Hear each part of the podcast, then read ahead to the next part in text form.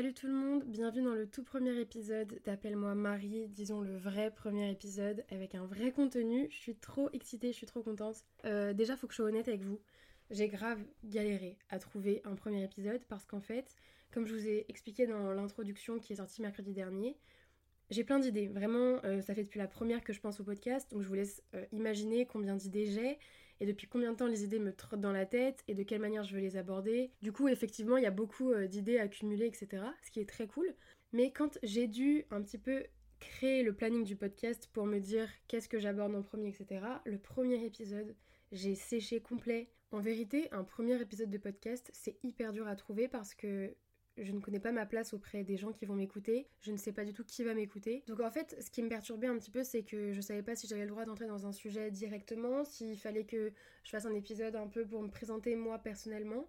Et en fait, je trouvais ça un peu bizarre d'avoir fait une intro pour expliquer qui j'étais et mon concept, et ensuite d'arriver avec un épisode où je me représente un petit peu. Donc je me suis dit, on va faire beaucoup plus simple que ça, et on va partir du tout début. Et donc je me suis dit, on va parler de quel enfant j'étais, de comment je me comportais avec les autres enfants, etc.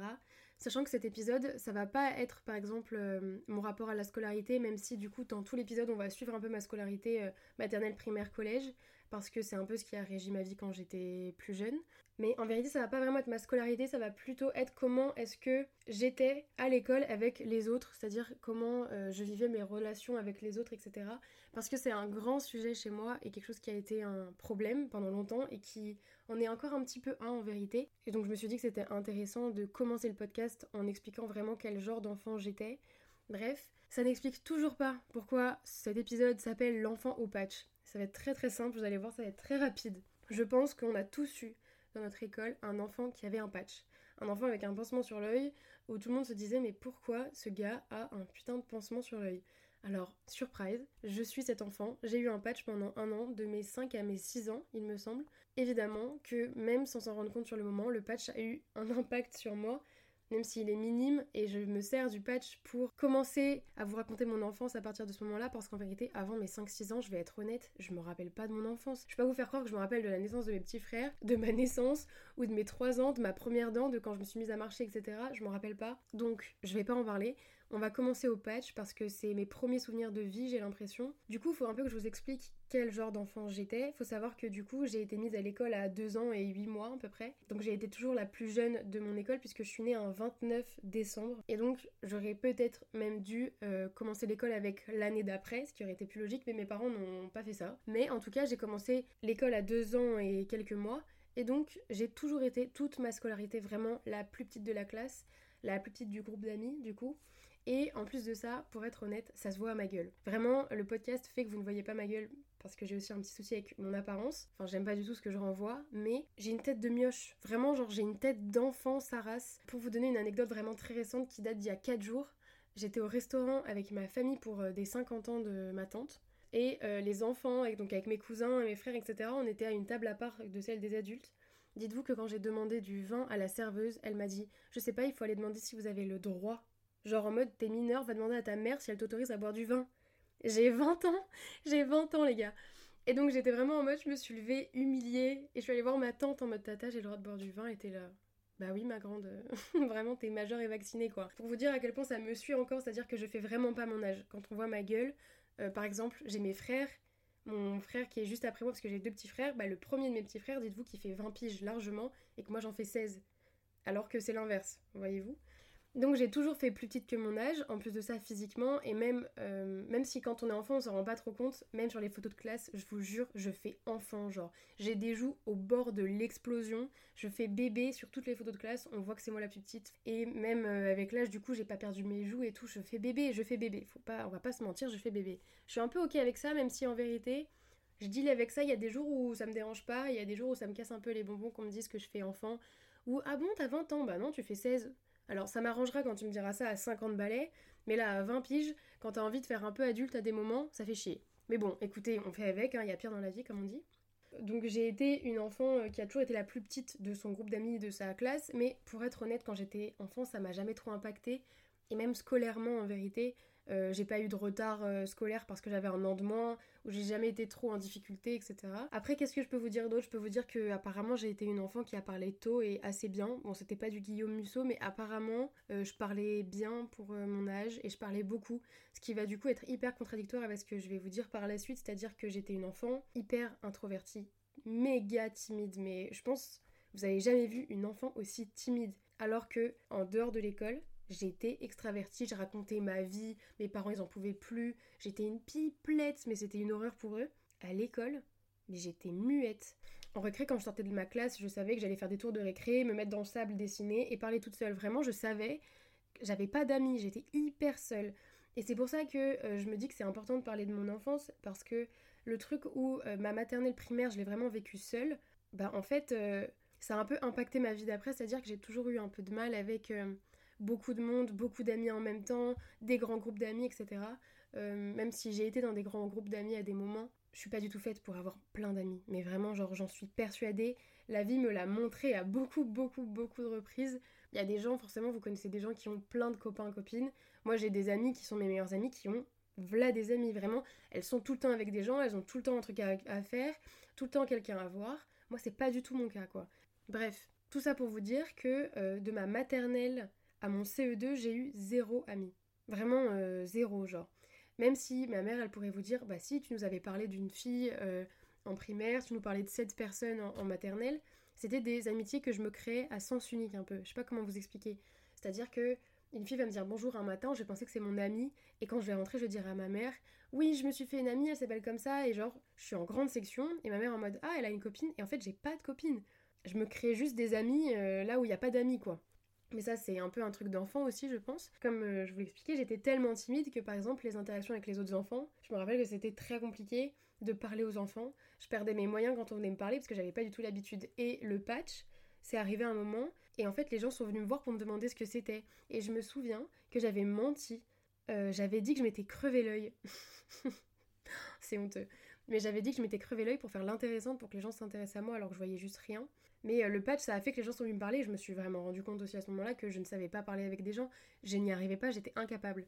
Mais là, je me rends compte que je vous ai même pas expliqué pourquoi j'avais un patch, donc on va faire une parenthèse dans l'épisode et on va faire un petit point médecine, un petit point ophtalmologie pour vous expliquer pourquoi les enfants ont des patchs. Alors, ça va être avec mes mots de quand j'avais 5 piges, donc vraiment, faut pas s'attendre à ce que je vous sorte des mots savants. Je vais faire avec les moyens du bord et mes souvenirs. En gros, ce qu'on m'avait expliqué, c'est que t'as un œil qui voit super bien et t'as un œil qui voit rien et qui. Enfin, qui voit rien. Qui est hyper flemmard, en gros, qui fait rien.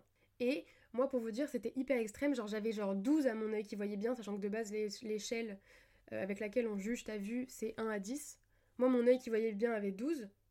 Et mon œil qui faisait rien, il avait genre moins 6. Alors, c'est c'est sûrement pas les bons chiffres que je vous donne, mais pour vous dire, il y avait un écart du futur. Et donc en gros, on met ça aux enfants parce que déjà le corps des enfants s'adapte très vite et donc on peut se permettre de faire des trucs comme ça parce que du coup le corps va s'adapter. Donc en gros, on te met un pansement sur l'œil qui voit très bien, histoire de forcer ton autre œil à voir. Et après, une fois que t'as fait par exemple un an, enfin ça dépend euh, ton évolution, mais au bout d'un an on me l'a enlevé, puis on m'a mis un film plastique sur mon verre de lunettes, et puis on m'a mis, euh, on me l'a laissé pour que mon œil flemmard continue à bosser, etc. Mais faut savoir que le patch c'est vraiment pour les enfants qui n'y voient que dalle. Hein parce qu'il n'y a pas beaucoup d'enfants qui ont des patchs. Il y en a au moins un ou deux par école, mais enfin un ou deux par école, ça fait pas beaucoup sur tous les enfants qu'il y a dans la maternelle. Moi, il faut savoir que ma mère s'est rendue compte que je voyais rien, parce qu'elle s'est vraiment dit soit mon enfant est idiot, soit mon enfant ne voit que dalle, parce que je ne savais pas différencier les ronds, des carrés, des rectangles. Je ne savais pas, je n'y arrivais pas. Heureusement pour ma mère, j'étais pas idiote, juste. Mais je ne voyais rien, les gars. L'ophtalmo, il a dit à ma mère, mais c'est une taupe complète. Elle ne voit que dalle, la gamine. Genre vraiment, euh, apparemment, mais ça je m'en rappelle pas évidemment, j'étais trop jeune, j'avais pas les reliefs. Euh, donc par exemple, euh, un trottoir, c'est quand j'y pense, ça fait presque de la peine. mais en gros, un trottoir, j'allais pas me rendre compte qu'il était en hauteur. Juste, j'avais appris dans ma tête, je savais que quand un trottoir arrivait, fallait que je lève la jambe pour passer sur le trottoir. Genre, du coup, mes parents, ils m'ont jamais vu me casser la gueule, donc ils se sont jamais dit, putain, elle voit que dalle, la gamine. Mais en fait, j'avais aucun relief, apparemment, tout était plat la tristesse. Enfin bref, donc ça c'était votre petit point euh, ophtalmologie, médecine. J'espère que vous avez compris pourquoi les enfants dans vos cours de récré avaient des patchs. Donc voilà, moi j'ai eu mon patch pendant un an, je vais être honnête, ça m'a pas marqué sur le moment dans le sens où mes parents m'ont dit qu'ils s'étaient jamais battus avec moi pour que je le mette, genre j'étais pas du tout en mode non, je veux pas le mettre, etc. Je le mettais, je me brossais les dents, je me barrais en primaire, je me posais pas de questions. Mais donc du coup, ce que je vous disais un peu avant, c'est que avant mon CE2, je me suis fait aucune amie. Et en fait, j'aurais peut-être dû attendre encore, parce que la seule amie que je me suis fait du CE2 au CM1, CM2, hmm, c'était honteux. En gros, je vous explique très vite fait. Évidemment, je vais pas citer de nom. En gros, cette fille, je la rencontre quand je suis en CE2 et sa maman, c'est une des maîtresses de l'école. Donc elle est pas connue, mais dans le sens où tout le monde connaît son prénom, etc. Et donc, moi, je suis en. Enfin, faut le savoir, quand j'étais enfant, j'étais en admiration pour tout et rien. Vraiment, je trouvais tout le monde mieux que moi, meilleur que moi, plus joli que moi, donc j'admirais tout le monde. Et donc cette fille, j'étais en mode tout le monde connaît son prénom, c'est fou, etc. Et euh, on est devenus amis, et au début ça se passait très bien. CE2, tout se passe très bien. On arrive en CM1, et en CM1, on est... Euh, oh mais quand j'y pense, en CM1, on est dans la même classe que les CM2. Donc on est une classe mélangée. Et euh, pour moi, les CM2 ont donc deux ans de plus que moi, hein, puisque la moitié des CM1 ont déjà un an de plus que moi. Donc je suis très impressionnée, je me souviens, je suis très intimidée, et elle le sait.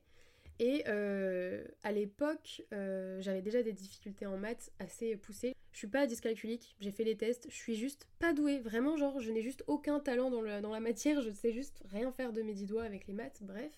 Et donc, ma maîtresse, qui était adorable, euh, propose à mes parents de me mettre en soutien maths, et donc je vais en soutien maths tous les mercredis, je crois, je sais plus, enfin bref. Et pendant les trois premiers soutiens maths à peu près, je reviens du soutien maths et je lui raconte et elle est trop contente et on se parle et tout va bien. Et au bout genre du 3 ou 4 soutien maths, je reviens en cours et elle me regarde super mal et en fait elle s'est mise à me parler vraiment très mal. Elle m'obligeait à lui donner mes livres, elle me les rendait pas, elle me parlait super mal. Et euh, je me souviens qu'un jour donc j'étais dans un couloir devant ma classe de CM et euh, il y avait les porte-manteaux, je sais pas si vous c'était pareil pour vous, nous on avait des porte-manteaux avec nos noms. Et je suis en train de choper mes affaires et tout. Et elle arrive avec ses nouvelles copines et euh, moi, j'ose pas la regarder parce qu'il faut savoir que quand j'étais enfant, j'avais euh, très peur des gens très vite. En fait, ça se transformait jamais en colère, quelqu'un qui pouvait me faire euh, un coup bas ou, quoi, ou qui pouvait m'humilier un peu. C'était jamais de la colère, j'avais jamais envie de m'énerver. J'avais tout de suite très peur. Vraiment, genre tétanisée, j'étais au bout de ma vie, bref. Et donc, cette fille arrive et je me rappelle que je reste la tête face au mur parce que j'ai peur de me retourner, de la voir. Et elle va arriver et elle va commencer à me donner des coups de pied dans les tibias, mais des coups de pied un peu violents. elle m'a pas tabassé, je vais pas vous dire, je suis tombée au sol, c'est pas vrai mais euh, elle m'a vraiment fait mal ce jour-là. Et je suis partie, genre j'ai fui, je lui ai pas dit arrête, machin, vraiment j'ai juste, j'ai fui. Et euh, le lendemain matin, quand ma mère m'a habillé ma mini collant, elle s'est rendue compte que j'avais les tibias mais remplis de bleu. Et donc là, je lui ai avoué que cette fille me faisait ça, qu'elle me faisait un peu euh, des choses pas très sympas depuis quelques mois, et qu'en plus de ça, tous les soirs à la garderie, elle me volait mon goûter. Et donc j'étais au bout de ma vie, elle me volait mon pitch. Le pitch, pardon, mais c'est une religion. Et j'étais au bout de ma vie qu'elle me vole mon pitch. Bon, ma mère a fait son travail de maman, c'est-à-dire que le lendemain euh, soir, elle est allée voir euh, cette fille et elle lui a expliqué que, que non. et donc cette fille ne m'a plus jamais parlé. Mais voilà, ma première expérience amicale avec quelqu'un, c'était ça. C'est-à-dire un truc vraiment pas ouf quoi. Mais en vérité, je pense que cette fille, elle avait un petit peu un pet au casque. Enfin, je sais pas comment dire, mais en seconde, je suis sortie avec euh, un garçon. Et ça faisait vraiment depuis la sixième qu'on n'avait plus de contact. Et elle a DM ce garçon en lui disant Oui, tu sors avec Eline. Et donc le garçon était là Oui, et cette meuf lui envoie un message et lui dit Ah bah c'est vraiment une grosse pute hein Et j'étais là, mais enfin, mais le différent qu'on a eu, il était en CM1 Non mais quand j'y pense, c'est fou Donc je pense que cette fille avait un peu un pet au casque et je suis tombée sur la perle rare quoi. Mais écoutez, on peut rien y faire, c'est fait, c'est fait. Donc en gros, ma première expérience euh, amicale, c'était ça. Donc c'était pas glorieux et en fait, je me suis rendu compte en réfléchissant à cet épisode que j'ai toujours pas eu de chance. C'est-à-dire que avant d'arriver au lycée, et euh, de rencontrer euh, des amis très sains et euh, même disons allez fin collège peut-être mais avant ça je n'avais aucune chance en amitié. Je tombais toujours sur des filles hyper possessives qui me laissaient rien faire qui étaient hyper humiliantes etc et je pense que je ferai un épisode sur la possessivité en amitié parce que moi ça a vraiment été un truc qui m'a perturbée pendant longtemps parce que je suis pas du tout possessive en amitié. Et j'ai fait que de tomber sur des personnes comme ça et je comprenais pas pourquoi. Et il y a encore un an je vous dis ça, donc c'est vraiment récent. Et ça fait euh, un an que j'ai éliminé toute personne possessive de ma vie. Avant ça, j'avais encore des boulets que je me traînais depuis genre 10-12 ans de meufs possessives. Parce qu'en plus de ça, je garde mes amis longtemps de base. Donc les boulets, si j'en ai, je me les traîne sur des années. Bref. En fait, l'enfant timide qui n'osait rien dire a un peu permis aux gens de faire ce qu'ils voulaient de moi, entre guillemets c'est-à-dire de dépasser toutes les limites euh, normales d'une amitié, toutes mes limites à moi personnelles, parce que je revenais et que j'acceptais, et c'est un peu comme un, copain qui, un mec qui vous trompe quoi. C'est-à-dire que le gars il vous trompe, vous revenez, vous pardonnez, il se dit bah c'est bon, elle reviendra la prochaine fois. Là c'était pareil genre. C'est-à-dire que vraiment, je laissais passer une fois, deux fois, trois fois parce que les personnes se permettaient une fois, deux fois, trois fois de faire de la merde. Et je me suis toujours dit, ouais, c'est normal, dans une amitié de plusieurs années, on fait des erreurs, etc. Non. En vrai, non. Tu peux faire des erreurs une ou deux fois et t'en parles, tu communiques dessus et tu fais des efforts. Mais maintenant que je suis entourée que de personnes saines et j'ai que des amitiés saines et euh, j'ai par exemple deux, deux amis qui sont limite mes meilleurs amis, c'est genre comme mes sœurs aujourd'hui, je me rends compte que les amitiés que j'ai eues avant où j'ai accepté des choses, etc., c'était tellement pas normal. Parce qu'aujourd'hui, j'ai des amis qui vont me dire quand je fais un truc qui va pas, vont me dire euh, quand j'abuse, etc. Mais vont aussi être là quand c'est génial, vont aussi être là quand je suis pas bien, euh, vont, me soutenir, vont me faire rire. En fait, juste une amitié normale, euh, saine, honnête, et vraiment avec aucune arrière-pensée de se dire... Enfin, moi j'ai toujours eu l'impression, avant, il y a quelques années, que j'étais vraiment la bonne poire, genre. C'est-à-dire, on est ami avec Eline parce qu'elle est hyper gentille. Mais on n'est pas ami avec Eline parce que quand elle débat avec d'autres gens, c'est intéressant. On n'est pas ami avec Eline parce que ses projets sont intéressants. On n'est pas ami avec Eline parce qu'elle a des opinions. On n'est pas ami avec Eline parce qu'elle est drôle. On est ami avec Eline parce qu'elle est gentille. Et que donc, on peut tout lui faire. Et ça, ça a été un gros truc pendant des années, mais je vais vais pas trop m'étaler dessus parce que je veux faire un épisode vraiment dédié à l'amitié. Mais pour vous dire que l'enfant hyper timide euh, s'est laissé marcher dessus pendant très longtemps, quoi. Je suis un peu fière de m'être autorisée à dire stop aux gens, et c'est cool. Mais du coup, euh, c'est vrai que je pars de loin, parce que vous m'auriez croisé en primaire, au collège même, jusqu'à la troisième, je dirais. Mais même en troisième, j'avais des amitiés toxiques de fou, fou, fou. C'était trop, trop, trop. J'étais euh, vraiment hyper introvertie, quoi. En cinquième, je parlais à personne. Dire présente à l'appel, c'était une horreur pour moi.